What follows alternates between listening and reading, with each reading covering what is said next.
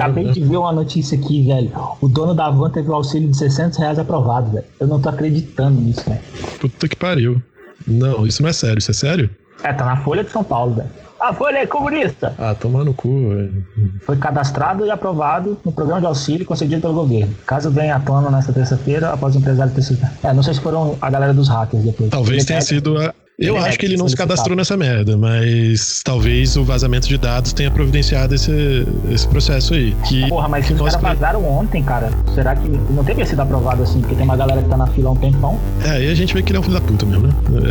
É, É meio suspeito isso aqui.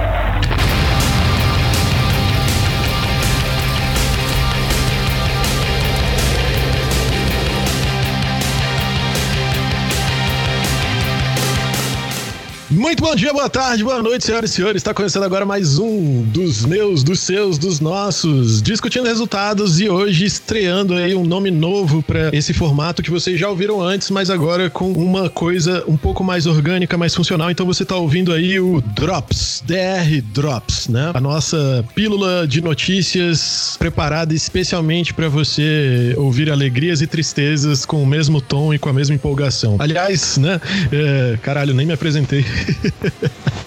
É, enfim, sou o Otávio Schwenk, tô aqui hoje com. Bom, boa noite aí, Otávio. Estamos aí de novo, Hugo. Cagar regra por excelência. Vamos lá, vamos lá.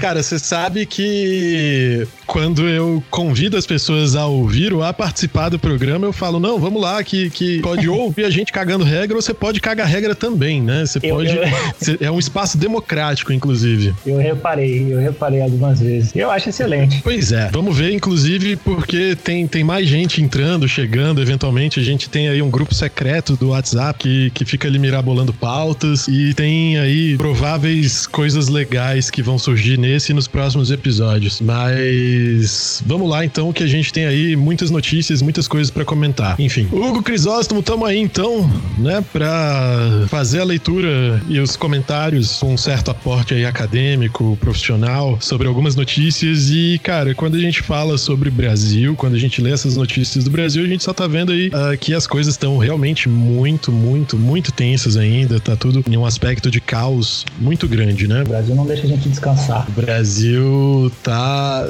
uma doideira cabulosa. E então, nessa doideira cabulosa, a gente vê o seguinte: olha só, notícia ali da BBC News, da BBC Brasil. Já o título já vem aí com um recado bem claro sobre como tem funcionado nosso, o nosso poder executivo, né? Bolsonaro gosta do STF quando lhe dá decisão positiva. Se é negativa, prefere não brincar de democracia, diz professora da FGV. A tensão entre o governo de Jair Bolsonaro e o Supremo Tribunal Federal se elevou fortemente nos últimos dias, a ponto de o presidente afirmar na quinta-feira, 28 de maio, que ordens absurdas não se cumprem, ameaçando não respeitar decisões da corte, né? Já nesse ponto a gente vê então que, que o Jair de Brasília, ele tá em um processo que é muito, muito, muito fora de todos os parâmetros democráticos, né? Fora de tudo que a gente tentou estabelecer no Brasil. Ele é o que eu acho que a gente já comentou até em outros episódios. Ele tá em uma lógica aí de poder moderador, quase, né? Ele, ele não entende que ele é presidente, ele acha que ele é uma espécie de, de rei, digamos assim. É, a gente comentou no episódio que tava só eu e o Gabriel, e esse cara sequer ele entende o que, que é uma democracia. Ele, eu acho que essa palavra não faz sentido pra ele. Além disso, além do,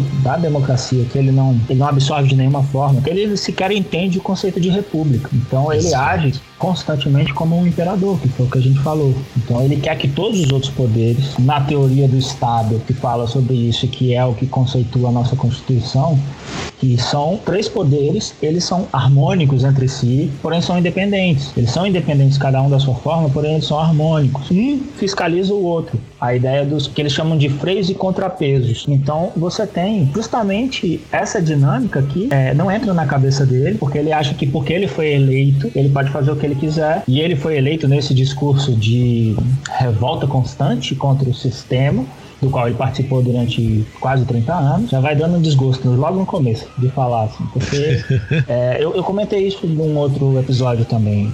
Isso, ao meu ver, talvez de forma ingênua da minha parte, mas para mim ele- eles estão testando os limites institucionais. Quando ele fala uma, uma coisa dessa, quando ele coloca isso, que decisões, decisões absurdas não devem ser cumpridas.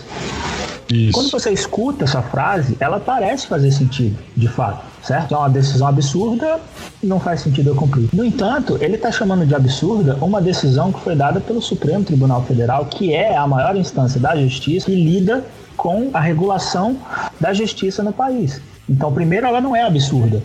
E segundo, que a forma de se responder a isso, dentro dessa, dessa estrutura institucional que a gente tem, é recorrer.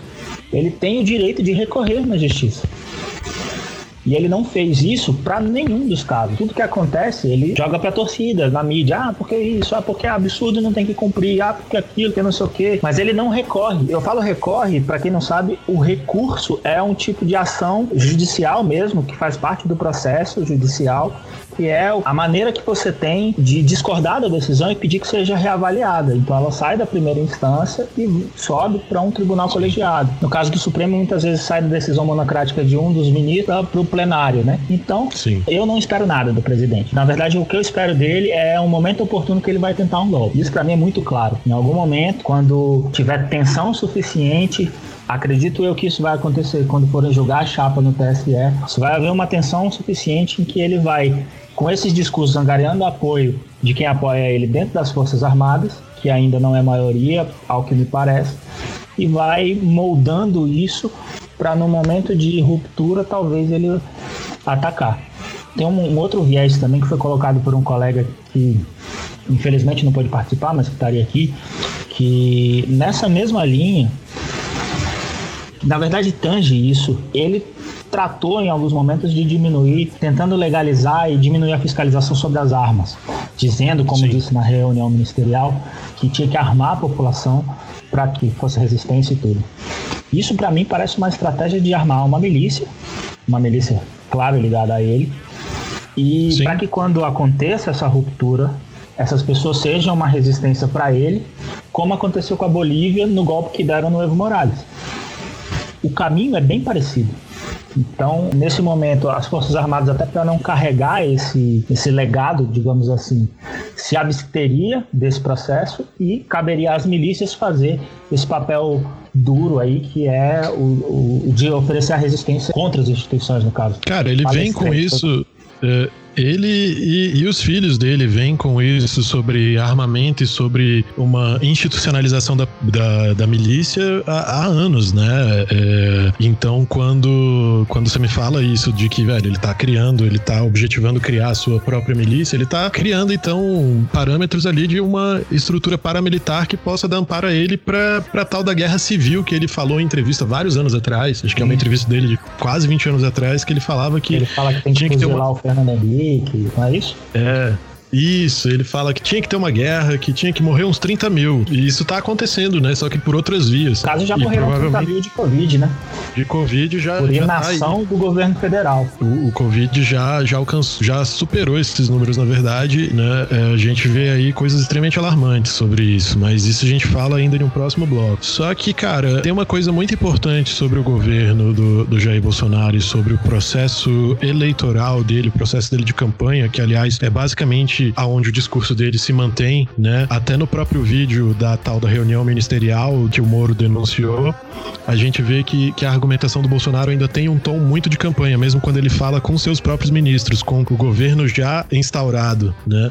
E aí, exatamente por conta desse processo de campanha também que a gente teve o projeto de lei das fake news. E nisso eu já trago uma segunda notícia para prolongar esse assunto, né? Publicada ali no dia 2 de junho pela BBC também, diz aqui o seguinte: Senado adia votação do PL das fake news, alvo de críticas de bolsonaristas a organizações de direito digital. Entenda, o Senado decidiu adiar a votação do PL das fake news, um projeto de lei com o objetivo de combater a divulgação de notícias falsas nas redes sociais. Ele estava previsto para ser analisado nessa terça-feira, mas dia 2 de junho, mas diante de muitas críticas à proposta, os parlamentares decidiram abrir mais tempo de debate. A expectativa é que a votação não deva ocorrer antes de 10 de junho, quando o STF julga o pedido de arquivamento do inquérito das fake news, investigação que já atingiu aí parlamentares, empresários e ativistas aliados do presidente Jair Bolsonaro. E é aí que a gente vê então um ponto que aqui nesse podcast, aqui no Discutindo Resultados, a gente já tratou também algumas vezes, né, sobre o significado das fake news e a onda da pós-verdade, mas aí a gente vê uma movimentação política que, ao meu ver, ela é complicada, né? Essa PL das fake news é uma PL que, se eu não me engano, tô até procurando aqui na matéria, mas se eu não me engano, ela tem aí o dedo da Tabata Amaral junto com outros dois. É, Felipe Rigoni e Alessandro Vieira. A senador Alessandro, Alessandro Vieira. Vieira parceria tá... com a Tabata e com Felipe Rigoni. Alessandro Vieira é do Cidadania, a Tabata do PDT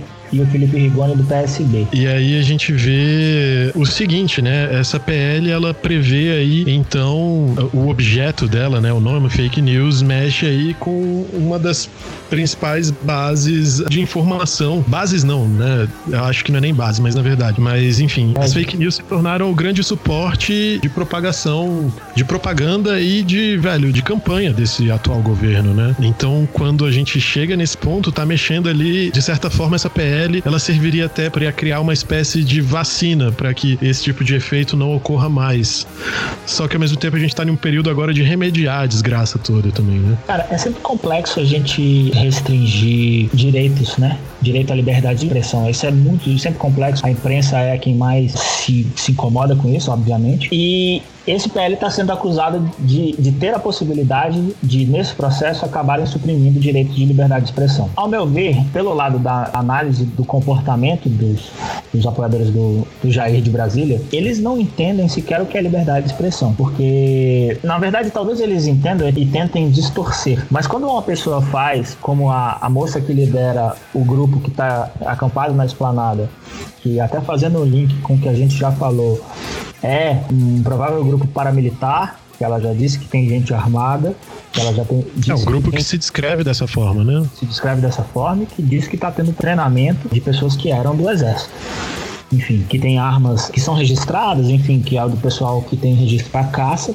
no entanto são armas, armas de fogo, não interessa. E como eu comentei numa outra vez também, a Constituição Federal, na minha leitura, ela é expressa. Ela não garante o, o direito de reunião, não interessa se o cara tem, tem o porte tem o posse, mas ela não garante o direito de reunião armado. A reunião tem que ser pacífica.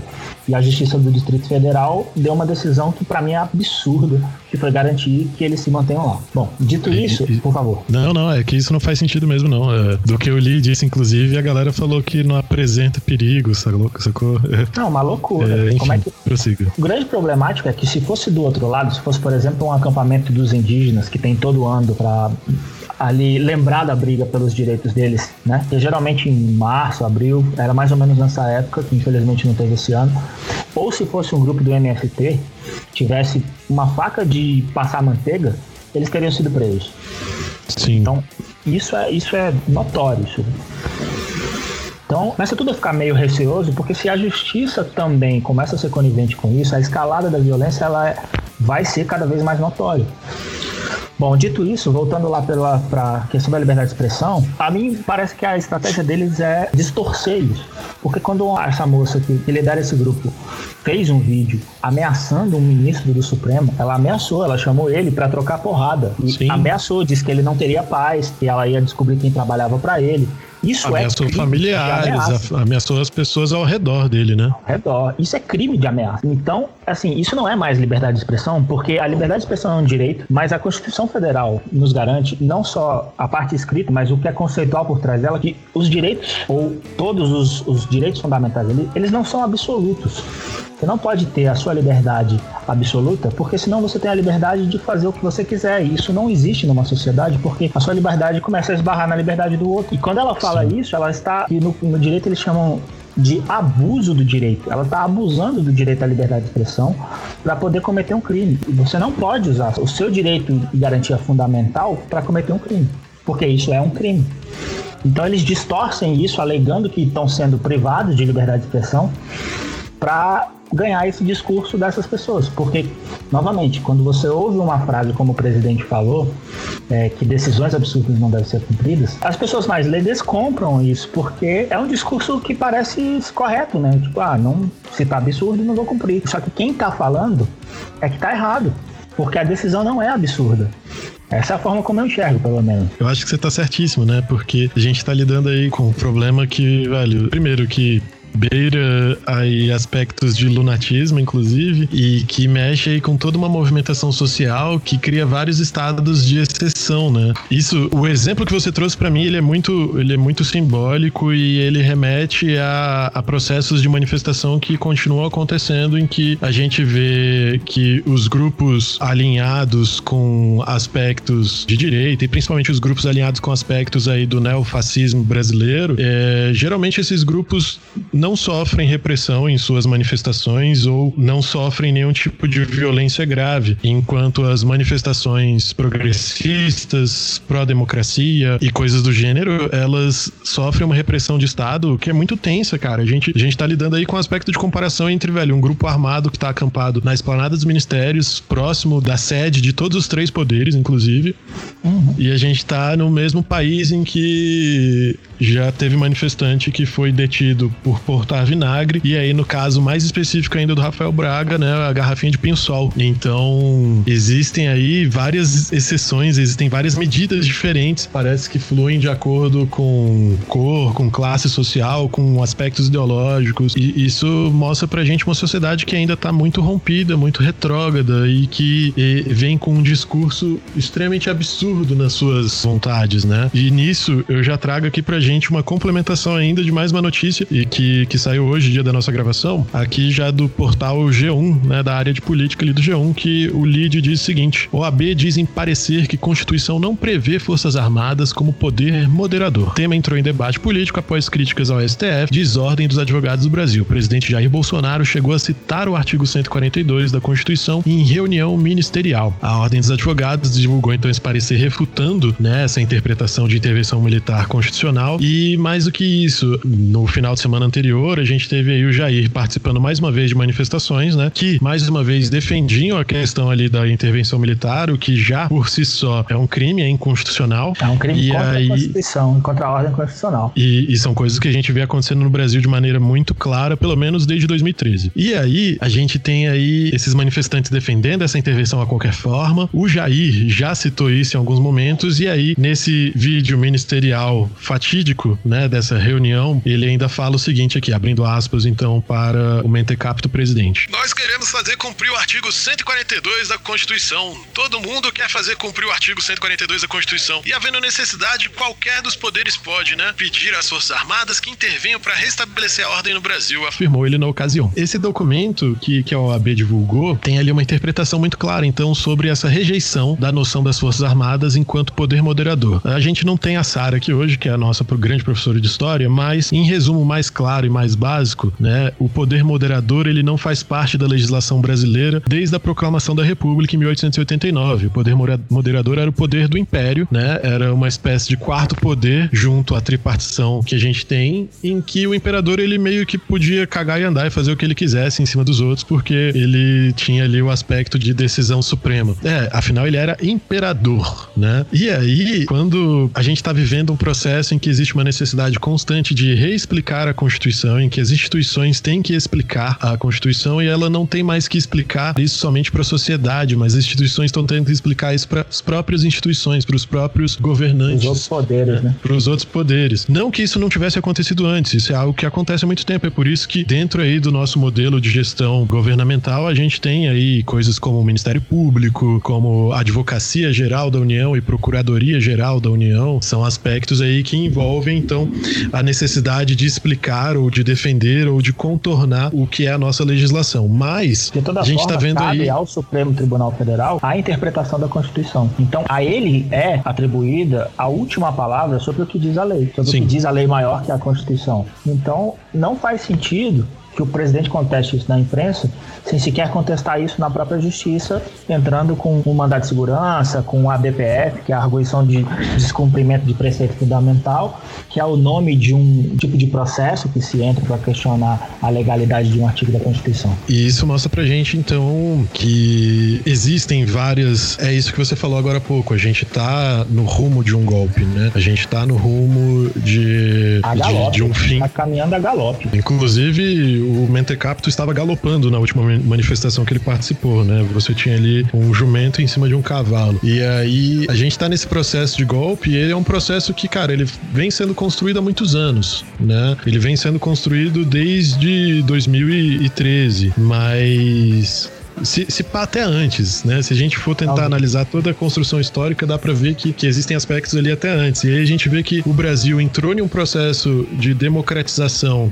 no final da década de 80, nosso primeiro processo eleitoral completo se deu em 89, né, com a eleição de presidente, governador, uh, uh, novos deputados, e aí a partir daquilo a gente foi estabelecendo uh, ciclos eleitorais. E esse processo democrático ele é muito recente e já que era um processo democrático, ao longo do tempo a gente foi falando aí de inclusão social também. Quando a inclusão social virou uma das pautas principais, a classe média órfã de uma não democracia começou a questionar essa inclusão social e começou a questionar essas instituições. Foi aí que a gente viu a classe média querer ir pra rua, né? É, depois de pelo menos uns 25 anos, sem. Não diria 25 anos, porque a gente teve o Fora Color em que teve uma grande mobilização de pessoas, mas antes do Fora Color, a classe média só tinha pisado nas ruas lá em 84 para 85 pedindo as diretas já. Uh, parte da classe média, nem toda ela, né? Então a gente vê aí movimentos em que existe toda uma população que entrou em uma onda uh, de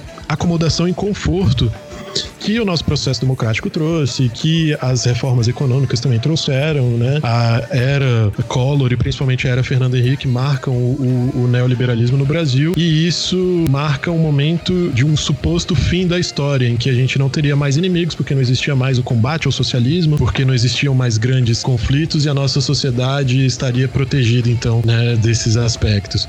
E aí essa classe média viu um, um grande conforto e agora essa mesma classe média quer restabelecer então aspectos mais ditatoriais, aspectos mais antidemocráticos, velho, para criar uma sociedade que vai privilegiar quem, né? Se a gente vê números, por exemplo, de ditadura militar brasileira, ditadura civil militar brasileira, o tal do milagre econômico brasileiro realmente foi um período de mega blaster crescimento da economia do país, mas não da economia do indivíduo. O indivíduo que cresceu economicamente ali era o indivíduo que já tinha seus privilégios, né? Não somente os grandes donos de meio de produção, mas as pessoas que já tinham ali um aporte econômico mais bem estabelecido. Então, a gente vê que o, o discurso dessa galera de volta à ditadura militar é de voltar a esse estado de de exceção econômica, esse estado de criar uma sociedade que mostre que, velho, eu sou melhor do que você porque eu tenho mais posses e porque eu realmente posso mais com meu dinheiro e você que se foda, porque você é pobre, porque você é negro, porque você não merece estar nesses mesmos ambientes que eu. Enfim,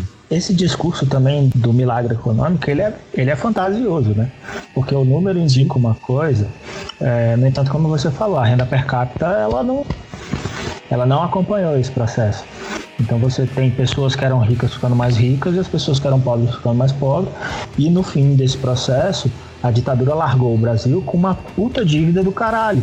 Então as inflações que a gente tem no período Sarney, no período Collor, que foram ser amenizadas já no governo do Itamar e do Fernando Henrique, isso vem deles. Essa dívida vem lá deles. E isso não é levado em consideração quando se falam desse, desse período de milagre econômico.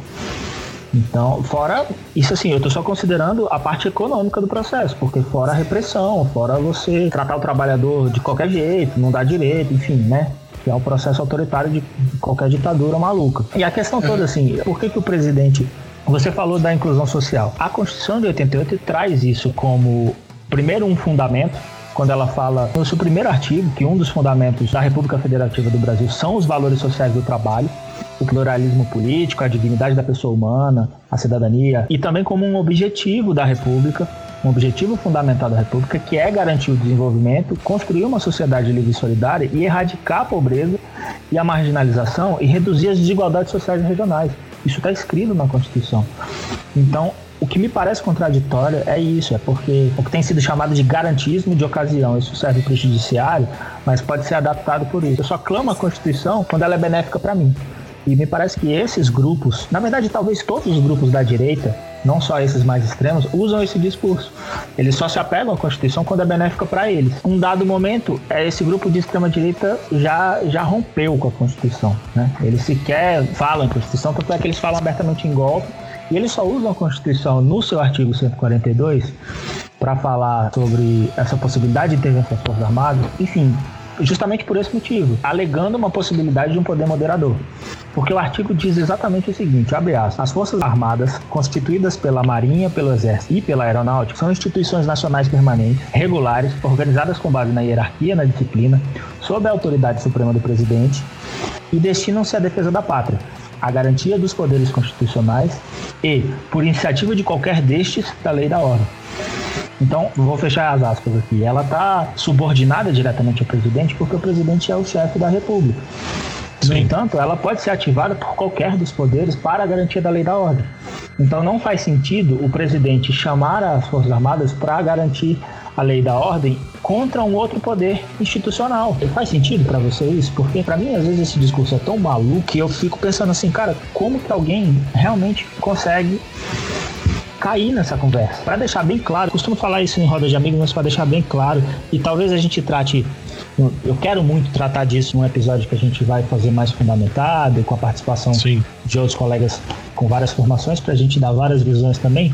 Mas as Forças Armadas, na história do Brasil, dentro da política, para ser bem suave nas palavras, eles só meteram os pés pelas mãos. Eu só consigo citar um deles, que talvez tenha sido há alguma coisa de bom, mas a história do Brasil, não vou nem falar só da história da República. Do ponto de vista da política, para mim eles só meteram o pé pelas mãos. Então, não faz sentido você clamar pela, pelos militares. Só que a Cara, gente tem esse discurso. A gente foi, foi talvez doutrinado a ouvir esse discurso.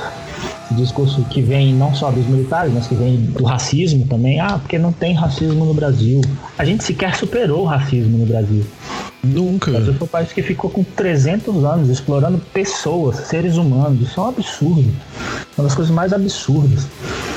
E uma pessoa que se diz cristão, é, é, de qualquer forma, defender uma atrocidade dessa, se não é um hipócrita, é pelo menos um mau caráter. Não, é, é exatamente Desculpa, isso. A Sara não tá aqui, eu tive que dar uma pistolada. Não, de boas. que pistola. Perfeito, perfeito. Mas é isso. A gente tá lidando com, com um grande processo histórico ainda. A gente tá lidando com, até para citar Milton Santos, a gente tá lidando com fixos e fluxos, né? Adaptando a teoria, com marcas no espaço que, velho, estão sendo muito difíceis de remover até agora. Nossa população é marcada marcada pelo racismo, ela é marcada pela demofobia em consequência desse racismo, ela é marcada por, por uma sociedade que ainda se nutre, então, de uma concepção de, de burguesia, de uma sociedade que acha que tem alguma coisa, que é alguma coisa, né, no viés econômico capitalista. E esses governantes, esse governante especificamente, e toda a turma que acompanha ele, eles são símbolo desse processo. É uma galera que não consegue se enxergar, tenta se ver como uma exceção, como uma solução, como mérito especial, sacou? Eu sou diferente, eu sou especial, eu não sou de uma uh, casta inferior, eu não sou merecedor de algo menor, eu mereço essas coisas a mais porque, enfim, porque eu trabalhei e mereço conquistar isso. Isso é um discurso que, que para mim não faz sentido, né? Quando a galera coloca aí principalmente a questão da raça como parte desse processo ou de uma. Do gênero também. Do gênero, né? De sexualidade. Então a gente vê aí um processo, cara, de uma sociedade fragmentada, de uma sociedade cheia de rupturas. Hoje a gente está, até para usar, como você começou citando Milton Santos, é, eu vou fazer uma citação dele também. E eu acho essa citação fenomenal para o cenário brasileiro, porque diz muito sobre a evolução da nossa sociedade. Abrindo aspas, ele diz que a classe média não quer direito, ela quer privilégio, Exato. custe os direitos de quem custar. E para mim essa frase é fenomenal porque trata de tudo isso que você falou. A classe média ela, ela não quer ganhar. Vou usar um exemplo bem bobo, ela não quer ganhar mais. Ela quer que o outro ganhe menos que ela. Isso, assim, para mim, humanamente, Sim. é o que tem de mais podre, asqueroso. Não é só a questão de eu quero ir pra Disney com meu dólarão em 99, eu não quero Exatamente. que as não outras que pessoas possam vá. ir. Eu não Exato, quero que a doméstica, né? Eu pago situação... 5 reais no dólar, mas eu não quero que a doméstica vá. Isso é, isso é, isso é asqueroso, cara. E a gente tá numa situação agora, não só pelo Covid, mas por todo um, um embrólio econômico em que nem a doméstica, nem a patroa conseguem ir pra Disney, sacou? A economia brasileira, a moeda, tá tendo um decaimento aí constante. A gente tá girando em torno dos seis reais já, né? O dólar. Fica aí até a promoção, né? Que a Roxine, que é a minha produtora, empresa que trabalha aí com a produção desse podcast, a gente abriu aí uma promoção umas semanas atrás. Que se o dólar chegasse a seis reais sessenta e seis centavos, a gente ia sortear, então, ensaios e vídeos gratuitos para os nossos seguidores. Cara, isso é o meu jeito de encarar esse processo de uma maneira, pelo menos, mais tragicômica, né? Porque no fim das contas eu tô me propondo a trabalhar de graça exatamente porque a economia tá ruim. E eu tô com a economia ruim também, mas vamos seguir a vida de qualquer forma. Né? É, é, vamos falar de mundo agora, Hugo? Vamos, vamos pular um pouco, desopilar um pouco do Brasil. Né?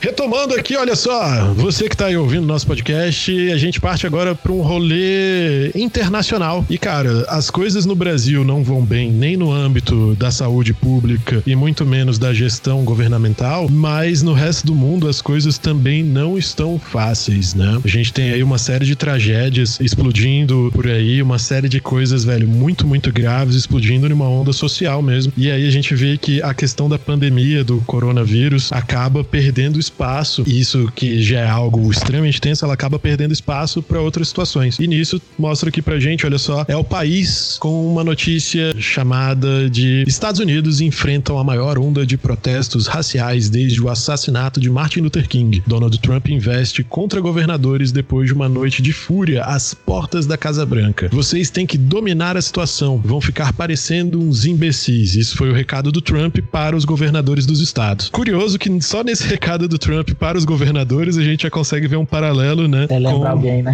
com outro presidente, com outros governadores. E aí, o que que acontece? Os Estados Unidos está vivendo aí o que repórteres, jornalistas estão chamando de uma primavera e tem a ver com todo um processo racial. O que que rola, né? Só para uh, uh, esclarecer algumas coisas para os nossos ouvintes antes de continuar passando aqui o olho pela notícia. Estados Unidos, apesar de ter abolido a escravidão antes do Brasil, Estados Unidos foi um país que manteve uma série de legislações de segregação e de diminuição da população preta durante muito tempo. A gente chega na década de 60 do século passado, Estados Unidos tinha estabelecimento de um apartheid. Existiam então segregações, separações muito claras naquela estrutura entre pessoas brancas e pessoas pretas, né? E até hoje o racismo ele faz parte da sociedade estadunidense de uma maneira muito presente, muito violenta, tal qual a gente vê no Brasil. Então, o que que acontece? Né? A gente vai ter um programa mais para frente para comentar somente questão relacionada ao racismo, mas a gente chega aí em um ponto, Hugo, de violência policial, que nada mais do que a violência legitimada pelo Estado, né? Se a gente parar para pensar aí no, tanto no que a gente falou agora há pouco sobre uh,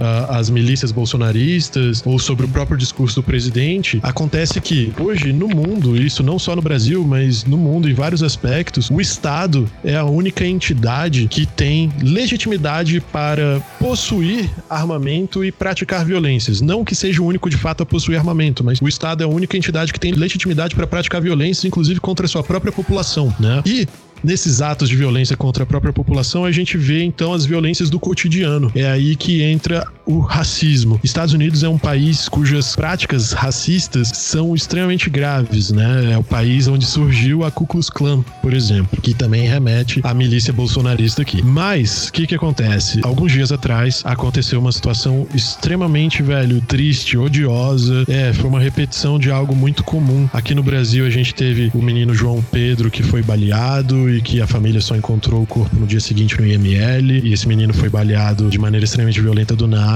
A gente teve outro caso depois com o João Vitor. E, da mesma forma, nos Estados Unidos, acontecendo mais uma vez um policial matou um homem negro em um caso de violência, em um caso de agressão, em um caso de, velho, de truculência abusiva, em que esse homem foi morto de uma maneira brutal ali um processo de prisão porque ele teria usado uma nota falsa, sacou? Então, uma suposta nota falsa de 20 dólares levou um homem nos seus 40 anos embora, morto pela polícia, pela violência policial. E isso foi o estopim para que surgissem novas ondas de manifestações. Isso, velho, velho, faz a gente remeter aí a alguns aspectos históricos da década de 60, quando uh, houveram ali grandes símbolos da luta racial nos Estados Unidos, com o Martin Luther King, né, com o Malcolm X, isso. E é um processo que ele acabou se tornando constante. A questão racial nos Estados Unidos é muito presente até hoje no cinema, na música. Cara, pra você ter noção, é um país que precisou criar uma legislação que obriga a presença de um personagem negro em cada filme, sacou? Pra mim, só o fato de uma legislação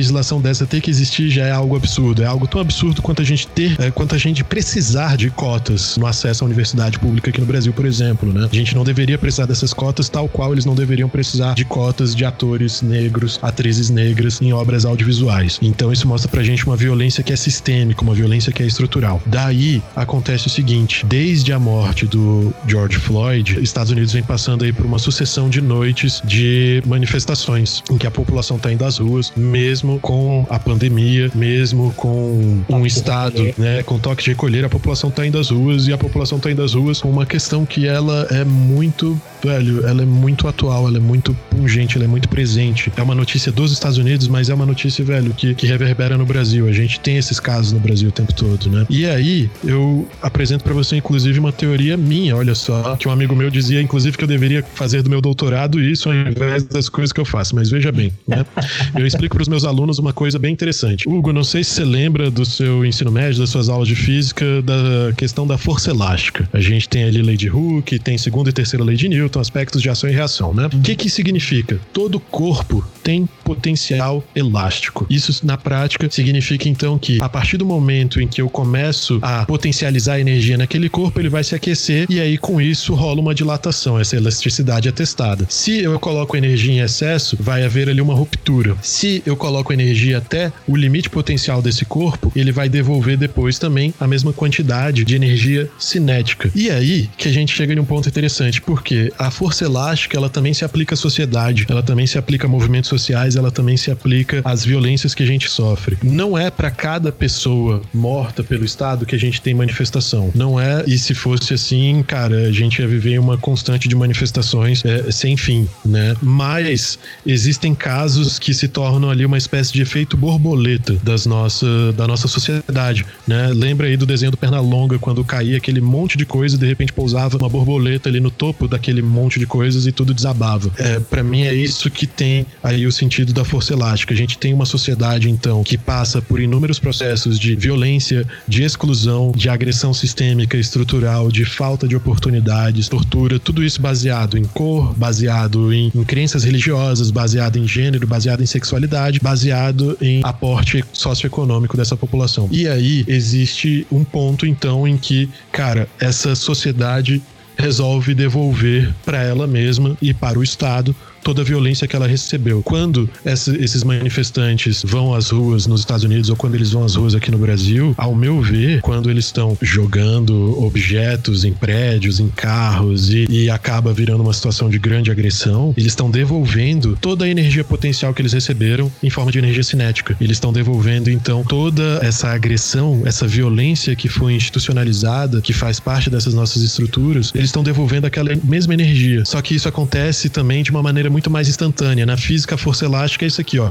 É o peteleco, sacou? Bati, fez o barulho, acabou, a energia se dissipou. No caso da sociedade, a gente vê então um processo de exclusão, um processo de violência que vem acontecendo, se a gente pensar somente na formação dessa nossa sociedade judaico-cristã ocidental, institucionalizada aí a partir das colonizações europeias do século 14, 15 em diante, né? A gente vê aí então uma energia que, velho, são 300, 400, 500 anos de, de opressão, de violência violência, de estupro, de tortura, de mortes descabidas, de exclusão, velho, sem nenhum tipo de embasamento que não seja o próprio preconceito, né? Que não seja, velho, uma razão que não existe. Então, o que tem acontecido nos Estados Unidos em inúmeras cidades nesses últimos dias e que vai continuar acontecendo durante algum tempo e é algo que tem a ver também com a própria realidade brasileira é uma explosão do povo, sacou? É uma explosão de protestos porque chega um momento em que, velho, a gente não consegue consegue mais tolerar, a gente não consegue mais aguentar, sacou? É, enquanto coletividade, enquanto imaginário e presença coletiva, isso, isso deixa de ser é, sustentável. Não dá para você simplesmente só ler aquela notícia. O que a gente faz aqui, por exemplo, no podcast, né, de ler notícias, e isso é um processo que é muito delicado, porque a gente tá lendo e se aprofundando em várias coisas que são muito ruins e que fazem mal pra gente enquanto leitor, enquanto comentarista, enquanto estudante, profissional. Quando a gente faz esse processo como um todo, a gente tá, velho, lidando com coisas que chega um limite que não dá, chega um limite que a gente explode, que ou isso faz mal pra nossa cabeça e pro nosso interior, e isso gera aí processos de ansiedade, de depressão, de pânico, ou isso, além dessa ansiedade, desse pânico, dessa depressão, vai também então pro discurso, vai pra ação, vai pra rua, né? Então,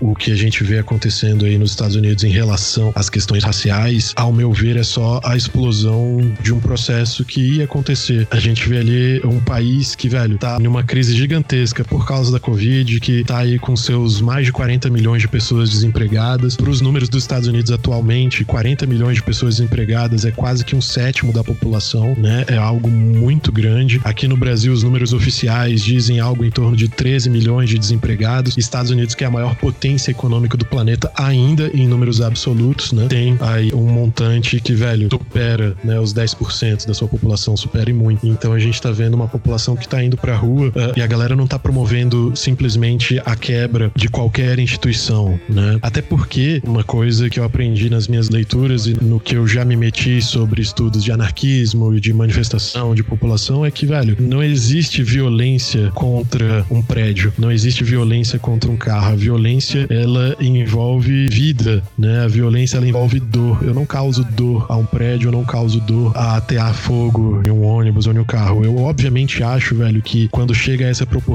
é bem crítico, é bem perigoso, inclusive para a segurança das próprias pessoas que estão manifestando, na verdade. Mas a gente, às vezes, precisa causar esse tipo de explosão para dar visibilidade para pautas tão urgentes, né? Palestrei. Nada.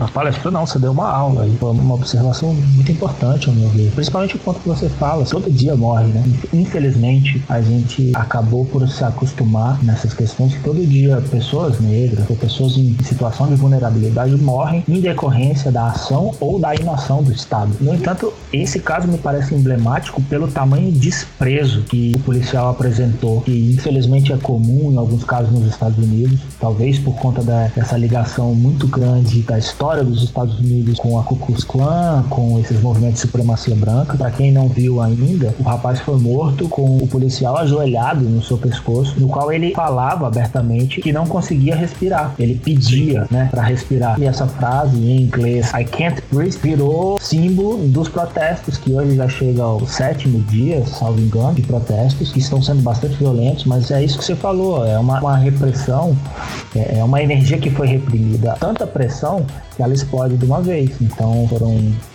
vários carros policiais incendiados, a delegacia em Minneapolis foi incendiada e isso é infelizmente é a reação natural de quem foi praticamente esmagado durante sei lá quanto tempo. A gente não devia estar olhando isso como e o que é pior na verdade, né? Uma situação como essa, os governantes têm por obrigação moral prestar solidariedade. Talvez isso tivesse arrefecido os ânimos se ele tivesse prestado solidariedade tivesse encaminhado algum tipo de projeto ou alguma coisa para ajudar essas comunidades, né? Para ajudar essas pessoas nessas situações. No entanto, o que ele faz, no caso dos Estados Unidos, acontece no Brasil também, mas no caso dos Estados Unidos, o Trump, além de ofender os governadores dizendo que eles tinham que controlar, ele disse que usaria as Forças Armadas contra as pessoas. Mais uma vez a gente falando das Forças Armadas. Que Forças Armadas patrióticas são essas que agem contra o seu próprio povo em qualquer momento da história? Isso não é, isso não é Força Armada, isso é, sei lá, Black Ops, é milícia. Você não usa um poder do Estado, que é o único braço armado, como você colocou, que tem esse poder, contra o seu próprio povo. Isso é um desprezo muito grande. E, ao meu ver, é isso que fez que, eventualmente, de caso em caso, faz escalar isso tão rápido. Não sei se você vê dessa forma. Não, eu vejo bem dessa forma. Eu vejo, inclusive, né, é tipo um aviso uh, uh, uh, pra gente, é um aviso pra sociedade brasileira, porque, velho, no dia que a favela resolver ir pra rua, é bom a gente estar tá do lado certo dessa situação, que é do lado da favela, inclusive, né? Só pra deixar claro, porque essa explosão, ela precisa acontecer no Brasil. Eu acho que eventualmente ela vai acabar acontecendo, saca? E a gente precisa, é até aquela frase que volta e meia surge nas redes sociais, eu não sei de quem é essa citação original, mas às vezes as pessoas que estão ao seu lado no conflito podem ser tão ou mais importantes do que a própria causa, né? Então é importante que a gente esteja do lado certo desse conflito, é importante que a gente esteja do lado certo das pessoas que realmente merecem essa causa e não das pessoas que estão causando esse problema. Eu acho que isso é uma das funções analíticas e de proposição de solução, inclusive, do nosso trabalho, do meu e do seu enquanto geógrafo, sacou? Independente das áreas de estudo, independente dos campos profissionais que a gente segue, para mim a função do geógrafo é, velho, demonstrar os lados, velho, que fazem sentido em relação a uma luta de transformação, né? De mudança real do espaço para a construção de uma sociedade, não para destruição dela. Uhum. E falando em construção e destruição de sociedade, eu vou manter a gente. De um, de um, ícone da luta contra a violência racial nos Estados Unidos, é, que é sempre importante refletir sobre isso. Eu também acho bastante primorosa essa frase, porque ela faz refletir de diversos pontos. O Malcolm X, em dado momento, falou que a gente não deve confundir a reação do oprimido com a violência do opressor. Sim. Né? Então, Sim, isso é, é muito é meio importante. Um de tudo isso que a gente falou, assim, o cara é perfeito, um intelectual incrível, que também foi morto, assim como Martin Luther King. O Martin Luther King, ele vem com a frase simbólica também, não é do eu tenho um sonho. Aproveito e trago aqui uma, não é nenhuma notícia, porque eu vi isso no Twitter sendo compartilhado diretamente do perfil de um DJ, e isso, velho, me irritou bastante, na verdade, né? Mas o que que acontece? Ao longo desses últimos dias, com essa primavera racial dos Estados Unidos e a maneira como isso reverbera no restante do mundo, inclusive aqui no Brasil, a gente vem vendo aí algumas manifestações muito importantes sobre a questão racial de diversas formas e que tangem às vezes o lugar de fala, enfim. E aí, a gente tem esse DJ francês multipremiado e provavelmente, eh, se eu não me engano, foi o DJ mais ouvido aí dos últimos 10, 12 anos, que é um cara chamado David Guetta. O David Guetta fez uma transmissão ao vivo, tal qual eh, inúmeros outros artistas têm feito, né, no período de pandemia e distanciamento social. E nesse processo ele fez um remix ao vivo do discurso do Martin Luther King. E eu gostaria só de registrar aqui no podcast o quanto que isso me irritou. Não só pelo processo de apropriação, mas pela talvez inclusive retirada do significado, né? Porque transformar o discurso do Martin Luther King em uma música de balada branca, por mais que possa ter a intenção de levar esse discurso exatamente para esse público que precisa ouvir esse discurso e que nunca aprendeu e nunca ouviu, acaba desconfigurando, acaba, velho, enfim, isso me irritou bastante, era só isso mesmo. Isso me lembra o caso da música do YouTube que foi regravada por um grupo de, de samba brasileiro, não sei, né?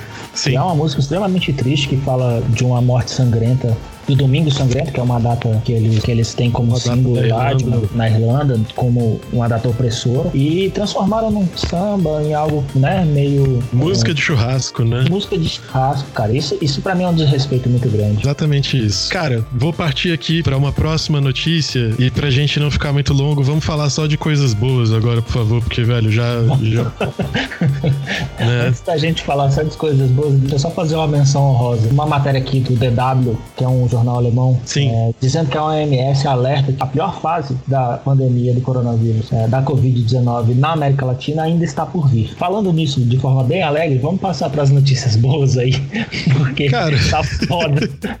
é, é foda, né? Porque o pior ainda está por vir e aí a gente vê atitudes extremamente discrepantes. Hoje o governador do Distrito Federal, Ibanez Rocha, virou e falou em uma entrevista: por favor, fique em casa, só saia de casa se for realmente necessário. Só que o mesmo governador governador, a cada dia que passa, ele abre mais e mais a cidade. Abre comércio, abre igreja, abre a porra toda. Tem gente shopping, indo pra shopping. E as pessoas estão indo pro shopping não é porque tem que fazer uma compra específica no shopping, velho. Tem gente que tá indo pro shopping para ficar dando rolê no Fazendo não lugar. na frente de shopping, uma coisa ridícula. Não, não faz sentido, saca? Não, não faz, não faz sentido. Eu Mas, vamos lá. shopping aqui, cara, e, é. e, no dia que abriu, se eu não me engano, foi o dia 27, tinha fila na porta para entrar, porque eles não estavam deixando entrar muitas pessoas na loja. Quem é que fica na fila para comprar uma parada que é totalmente inútil. Porque no shopping você não acha nada que é essencial. Você vai no supermercado, à farmácia. Não, as coisas estão no shopping você compra tudo online, né? Exatamente, exatamente. Enfim, por boleto, por cartão, por débito. É, diversas formas, pode dividir, entrega na sua casa, comodidade, a comodidade Sim. da classe média, da classe alta.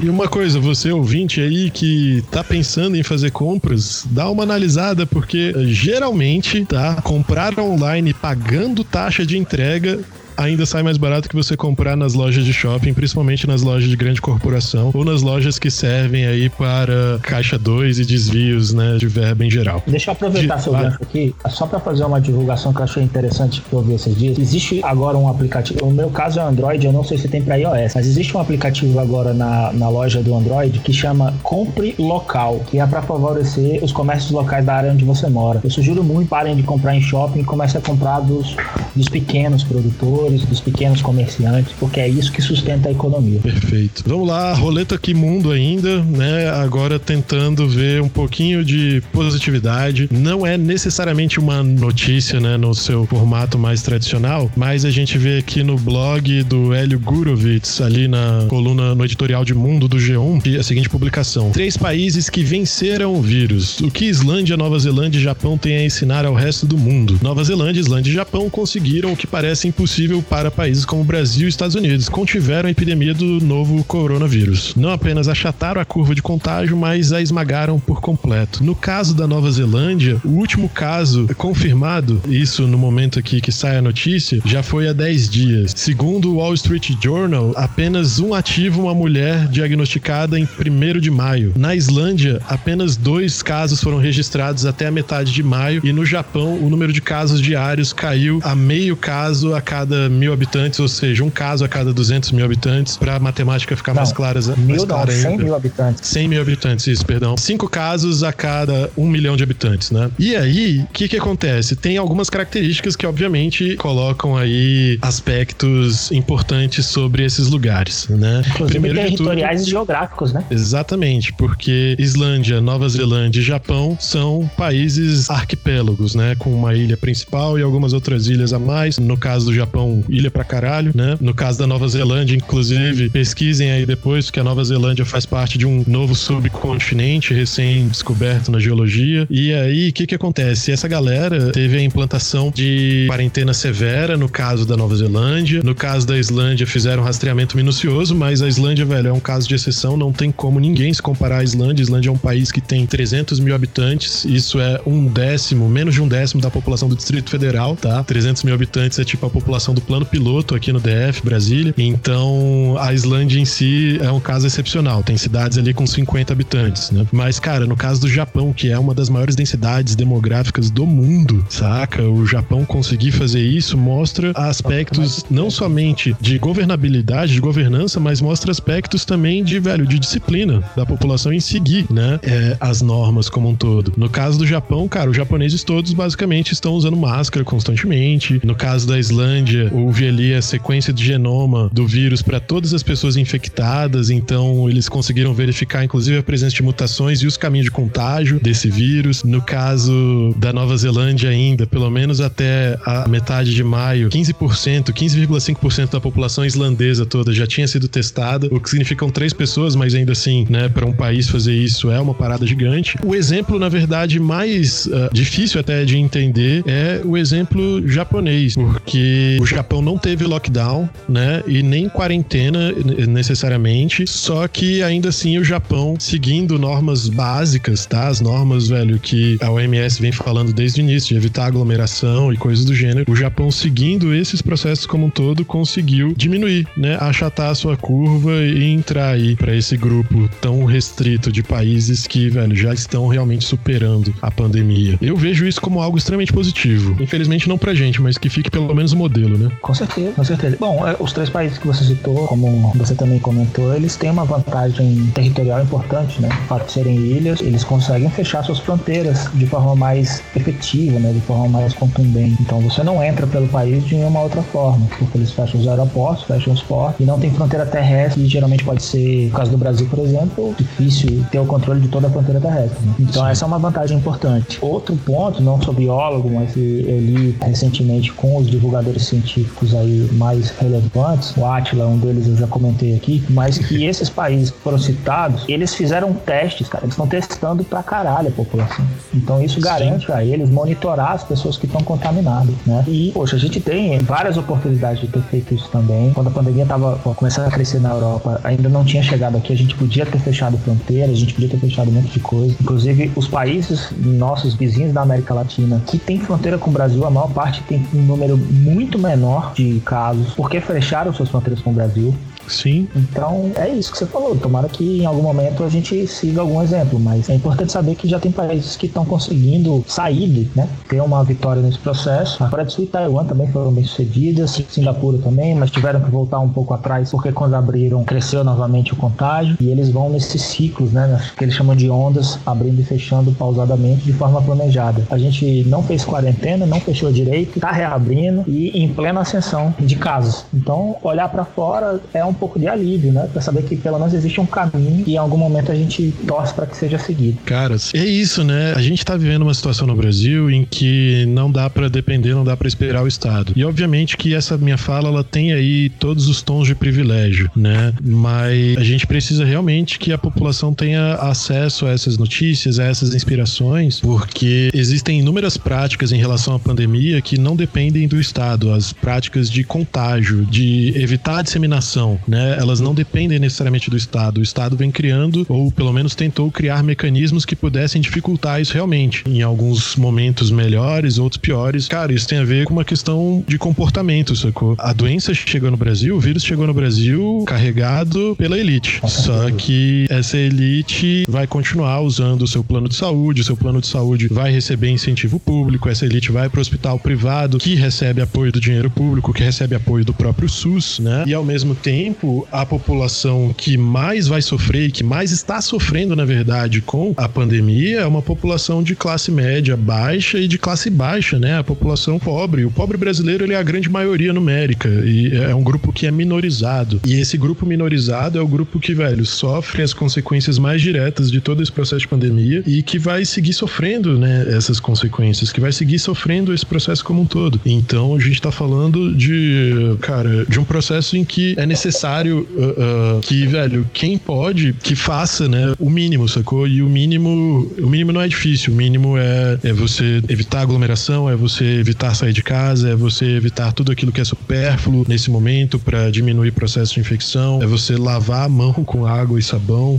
para que diga-se de passagem, para uma boa parte da população brasileira é inviável, porque Exato. não tem nem condição de fazer isso. Sim. É, como você falou, essas pessoas elas sofrem em todas as vertentes. Elas sofrem na vertente sanitária da doença, na vertente sanitária de infraestrutura que elas não têm para lavar a mão, água e sabão, por exemplo. Elas Sim. sofrem na vertente econômica, porque ou perdem seus empregos ou com seus pequenos negócios não conseguem trabalhar por conta dessa situação, porque, diga-se de passagem, não conseguem porque não teve planejamento do Estado para fazê-lo, porque vários outros países fizeram, planejaram para manter essas pessoas assistidas sem necessariamente ter que trabalhar e seguir para que depois de uma situação caótica de pandemia recomece a caminhar. E essas pessoas estão ali no, na ponta, né? Elas sofrem de todas as vertentes, inclusive a violência do braço armado do Estado quando é preciso. Quando, por exemplo, estão por algum motivo específico estão violando o decreto de não ficar em casa, a polícia que bate aqui na minha porta e pede por favor para gente entrar, não foi o caso, estou sendo, tô dando um exemplo, vai lá sentar porrada neles e falar para todo mundo ficar casa. Então, assim, é complexo, né? Essa galera tá na linha de frente. E não é Cara, à toa que é o que tá mais morrendo, né? E aí a gente tem faltas de exemplos, né? A gente tem aí situações bem, bem irônicas até, né? Porque voltando aí lá no início do programa, a figura, por exemplo, do presidente da República, que vem participando de todas as manifestações a seu favor e convocando essas manifestações, ele faz as suas aparições sem máscara, né? Aqui no Distrito Federal, que é onde ele está, que é onde ele habita, foi baixado um decreto que obriga o uso de máscara. Já tem aí quase um mês que está em vigência, pelo menos desde o início de maio, né? Se eu não me engano, acho que foi 10 de maio que passou a ser multável, inclusive, e é uma multa de 2 mil reais. Mas será que essa figura vai ser multada? É uma figura pública, né? Uma figura de fácil acesso para todas as autoridades. Nesse aspecto, um deputado aqui do DF, deputado distrital do DF, o Leandro Graz, que é da rede, ele entrou com um pedido, não sei dizer se foi na Câmara Legislativa ou se foi do Ministério Público, ou se foi direto para o governador, solicitando solicitando que multasse por descumprimento do decreto. É. Não estou fazendo propaganda para o deputado, tá? Eu só, é. só queria deixar registrado porque foi uma, uma ação dele e, enfim, precisa ter acreditado, né? Devidamente acreditado. Sim, sim, sim. O que a gente vê que é uma postura, é, é um processo, velho, extremamente difícil e vai continuar sendo durante muito, muito tempo. Mas, vamos lá, quero trazer outra inspiração para o Brasil que tem a ver com o coronavírus também, mas que pode ser aí uma inspiração política, econômica e social. Notícia do El País que você mandou pra gente diz aqui o seguinte: Espanha aprova renda mínima vital para 850 mil famílias. Complemento salarial custará 3 bilhões de euros por ano e poderá chegar a 1.015 euros por família, né? Então, olha só, a Espanha traz essa aprovação e esse é um passo que é muito importante pra gente pensar em estado de bem-estar, né? O que que rola? Pensar em estado de bem-estar social mesmo, né? Esse governo, o governo espanhol, ele aprovou então uma ajuda de último recurso para poder chegar aos níveis mínimos de renda da população. Tem lá toda uma compartimentação, tem toda uma, uma segmentação do que que vai ser feito e como, aonde, por quê, mas o objetivo é ajudar as famílias mais vulneráveis, em que cumprindo ali os requisitos básicos, essa família vai receber até 1.015 euros, né, como um auxílio emergencial e é um, um auxílio que tende a se manter aí durante algum tempo. Com um detalhe ainda importante, imigrantes também têm direito, basta ser residente legal da Espanha pelo menos um ano e então significa que na verdade é um projeto de extrema inclusão, né? Para quem tá tentando fazer as contas aí de cabeça, a matéria traz aqui os números pra gente entender isso melhor. Por quê? Esse valor do auxílio espanhol para um adulto sozinho vai ser de 461 euros, o que hoje equivale a quase 2.800 reais por mês e famílias com três adultos e duas ou mais crianças ou quatro adultos e uma criança, o auxílio é então de 1.015 euros, que equivale aí a 6.100 reais. Isso está sendo criado na Espanha não somente para auxiliar a questão da pandemia, mas para criar aí novas propostas, inclusive de que essa população tenha, velho, eh, circulação de renda e que possa, velho, ter o um mínimo de sustento por algum tempo, já pensando aí em um pós-pandemia, né? Aqui no Brasil a gente tem inúmeros projetos, tem um principal que para mim eh, é de um dos caras que eu acho mais legais de toda a história da política brasileira recente. No currículo dele ele pode colocar várias coisas, tipo amigo do Mano Brown, ex-marido da Marta, pai do Supla, mas, né, a coisa mais legal de todas é que ele é o Eduardo Suplicy. E sei lá, ele é um velho doido, mas ele é um velho doido que consegue usar dos seus privilégios para buscar maior inclusão social, né? Mas enfim, o Suplicy, ele há muito, muito tempo, ele já, já foi até caçoado enquanto meme, há muito, muito, muito tempo, e ele vem falando da renda básica universal, da renda mínima universal. É um projeto que ele vinha discutindo há muito tempo. E aí, quando a gente chega na situação da pandemia, esse projeto começou a ser falado e não o projeto original dele, inclusive, né? Mas alguns vários foram surgindo até a gente chegar ao auxílio emergencial. A real é que esse tipo de política é o tipo de política, velho, que acho que faz total sentido, inclusive, com o que você comentou da nossa Constituição, né? O âmbito da inclusão social. Total, Diz aí. Total. Pra mim é isso. É muito parecido os ideais políticos também, né? Porque hoje a Espanha é governada por uma coalizão de esquerda e centro-esquerda. O primeiro-ministro lá é uma monarquia parlamentarista, então ainda tem o rei, mas o rei é uma figura simbólica, e você tem o primeiro-ministro, é, de certa forma, eleito pelo conjunto de parlamentares eleitos numa coalizão. Então eles têm que formar uma maioria para que se escolha o primeiro-ministro. E esse primeiro-ministro, a Espanha nos últimos anos teve vários problemas, teve várias eleições seguidas do outro, justamente por essa dificuldade de formar maioria no parlamento, mas o primeiro-ministro escolhido foi o Pedro Sánchez, que é do Partido Socialista Operário Espanhol, numa coalizão com um partido que é mais à esquerda que eles, que é o Unidos Podemos, do Pablo Iglesias. Cara, eu posso estar enganado. Salvo engano, esse projeto deles tem uma certa inspiração nesse projeto do Suplicy.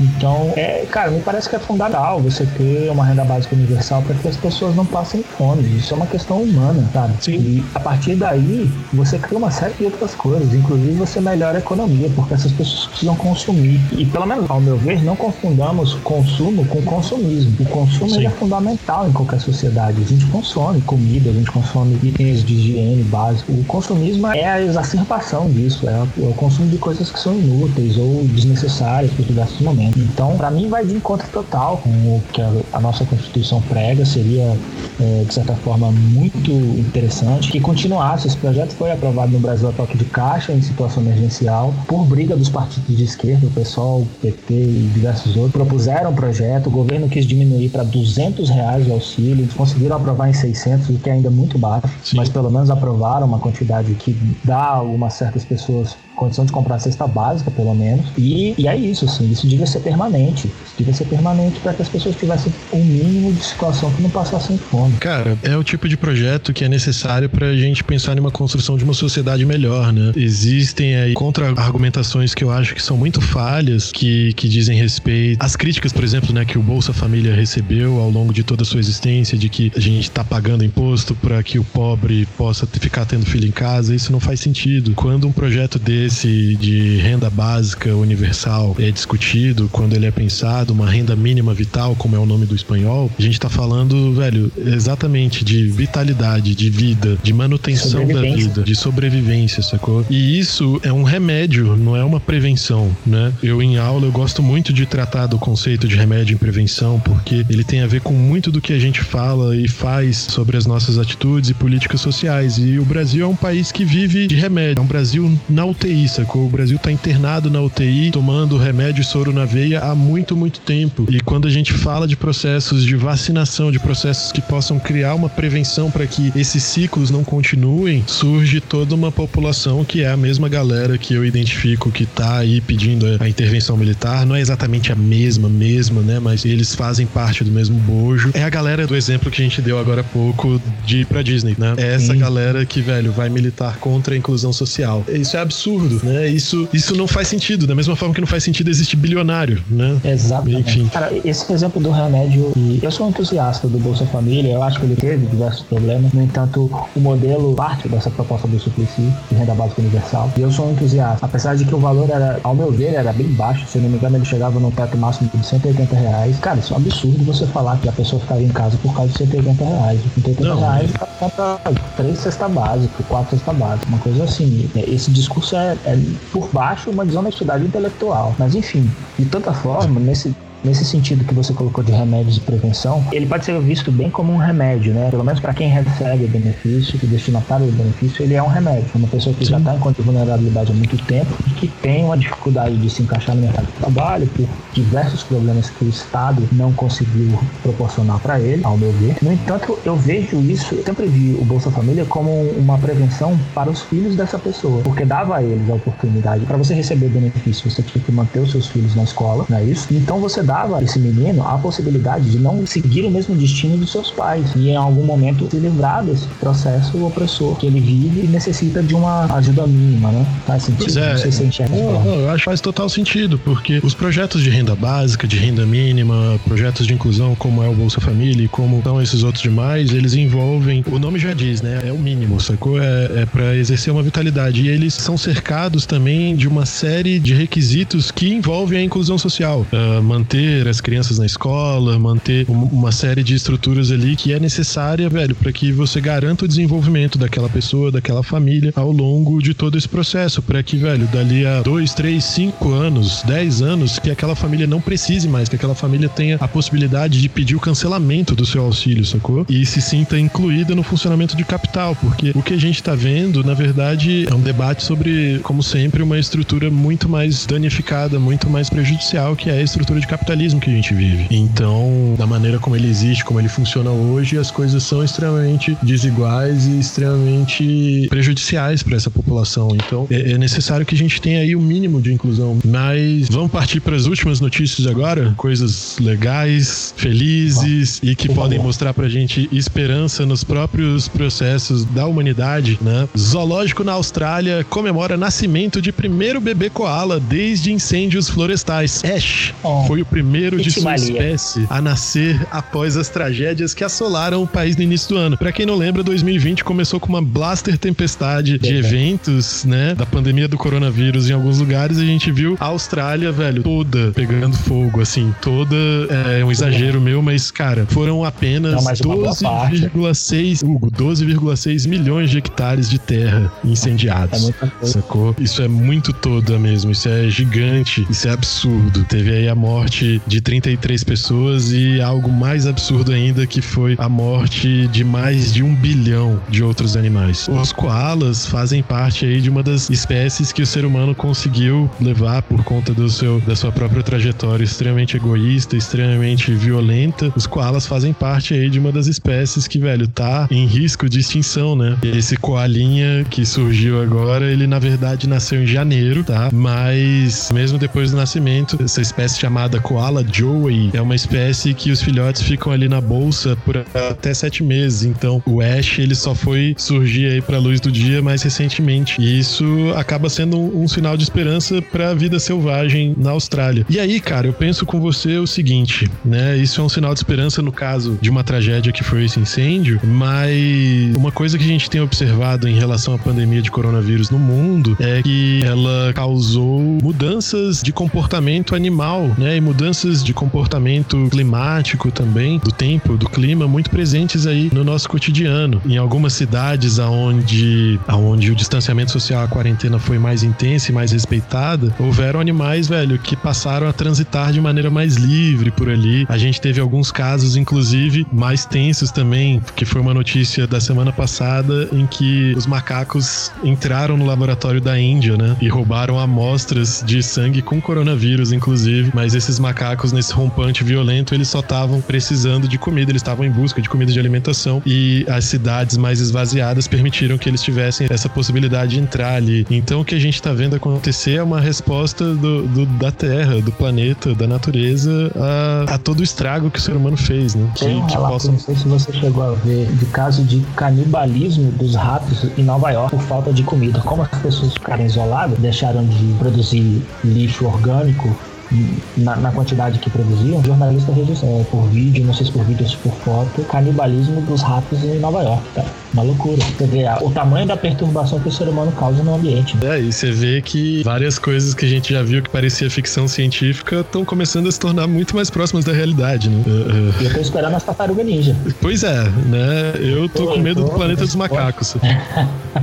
tipo isso. Eu tô torcendo pela tartaruga ninja. Vou partir aqui pra. Não, vai, diga, diga, diga. Vai, vai, vai. Não, eu ia só fazer um disclaimer aqui nesses imaginários pós-apocalípticos, né? Que o cinema, que as produções artísticas trazem. Eu sempre caminhei pro que eu achei que seria, que poderia acontecer, eu sempre caminhei pro zumbi. Eu sempre achei que o zumbi era algo mais viável aí do que poderia acontecer. Entanto, a pandemia quebrou tudo. Assim. Por outro lado, vem os robôs estão correndo na tangente ali, estão correndo por fora. Pois é, é, sei lá, vai que o coronavírus ainda pode gerar algum outro efeito que a gente não descobriu, né? O sonho dos zumbis não tá tão distante, não.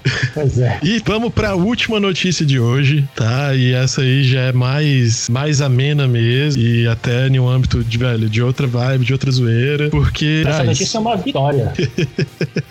alguns programas atrás, trouxe aqui pra gente, alguns programas atrás, que havia uma mobilização na internet com a baixa assinada, etc, para que o falecido cantor Chorão entrasse na remasterização do jogo Tony Hawk Pro Skater. E aí, o que que acontece? Rolou aí uma transmissão ao vivo do, em homenagem ao aniversário do Chorão, participação de ator, não sei o que, e nessa transmissão aconteceu também ali a participação do skatista brasileiro Bob Burnquist. E o Bob Burnquist falou durante essa transmissão que vou te falar que eu já liguei pro Tony Hawk, já falei, tá todo mundo ciente. Você acha que eu vou deixar quieto, cara? Não tem como. Se tem um skatista brasileiro no jogo, tem que ter som brasileiro. Por quê? O Bob Burnquist tá pedindo não somente para que exista ali, quem sabe, a participação de um personagem baseado no Chorão, mas como que também tem ali o Charlie Brown Jr. presente na trilha sonora. Eu, eu acho isso extremamente legal, extremamente divertido, porque, velho, agora eu tenho 33 anos e durante muito tempo eu, eu achei palha gostar de Charlie Brown, mas a real é que, velho, foda-se, eu, eu acho que eu gosto mesmo. Eu acho que é uma banda muito zoada, inclusive, em muitos sentidos, porque tem muita coisa ali que não faz sentido e ao mesmo tempo mistura umas paradas, mas eu acho que é um marco pro desenvolvimento da música brasileira. E, sei lá, junta então, né, a figura que se tornou um dos grandes memes aí da internet brasileira com, velho, um jogo que foi simbólico para toda uma geração aí de PlayStation, né? Toda a galera que ganhou seu PlayStation no Bom Dia e Companhia já deve ter jogado Tony Hawk em algum momento. Então, eu acho que, velho, tá cada vez mais próximo disso acontecer e que isso aconteça mesmo, sacou? Isso é um efeito da globalização, inclusive. Olha aí. Não é? A gente tratou disso num episódio específico, inclusive, que eu não vou me recordar o número, mas procure na lista aí. Foi episódio 9. Você está tentando roubar o seu, seu posto de host e falando com os ouvintes. episódio 9 aí, é só procurar, tá? Por uma outra globalização, muito... volume 2. Exatamente. Cara, pra mim isso é muito da hora, porque eu, ah, você falou que você tem 33, eu tenho 32, sou um ano mais novo, mas eu, sou, eu cresci totalmente nesse rolê. Eu andava de skate, é, eu era dessa. Eu curtia Charlie Brown Jr., ainda gosto, assim. Acho anacrônico analisar eles agora. Concordo com você que tem várias coisas que não fazem o menor sentido. Se a gente for analisar criticamente, é até problemático. Mas Sim. ele é um personagem que, que foi importante na história da música nacional e que teve uma história trágica, né? Então, por isso, talvez mais Sim. marcante. Né? E que, para mim, é uma homenagem muito legal, cara. Eu me sinto até homenageado junto, assim, por ser, de certa forma, herdeiro dessa geração aí. Eu acho bem legal mesmo. Que, velho, espero que isso aconteça, que saia esse jogo e que, velho, se por acaso a produtora desse jogo aqui, tô até tentando achar o nome, Warehouse, é, Epic Games Store, enfim, não, é Warehouse mesmo o nome. Eu só espero que, velho, se, se o Chorão não virar personagem, se não tiver Charlie Brown no jogo, que, velho, hackeiem essa parada e façam um mod com o Charlie Brown no rolê, sacou? Com certeza. Vai ser sensacional. Tem que ter, tem que ter. Se eles não fizerem isso, eles estão perdendo uma oportunidade até de mercado muito grande. É isso? É isso. Vamos para as recomendações? Leves, suaves e curtas recomendações de hoje.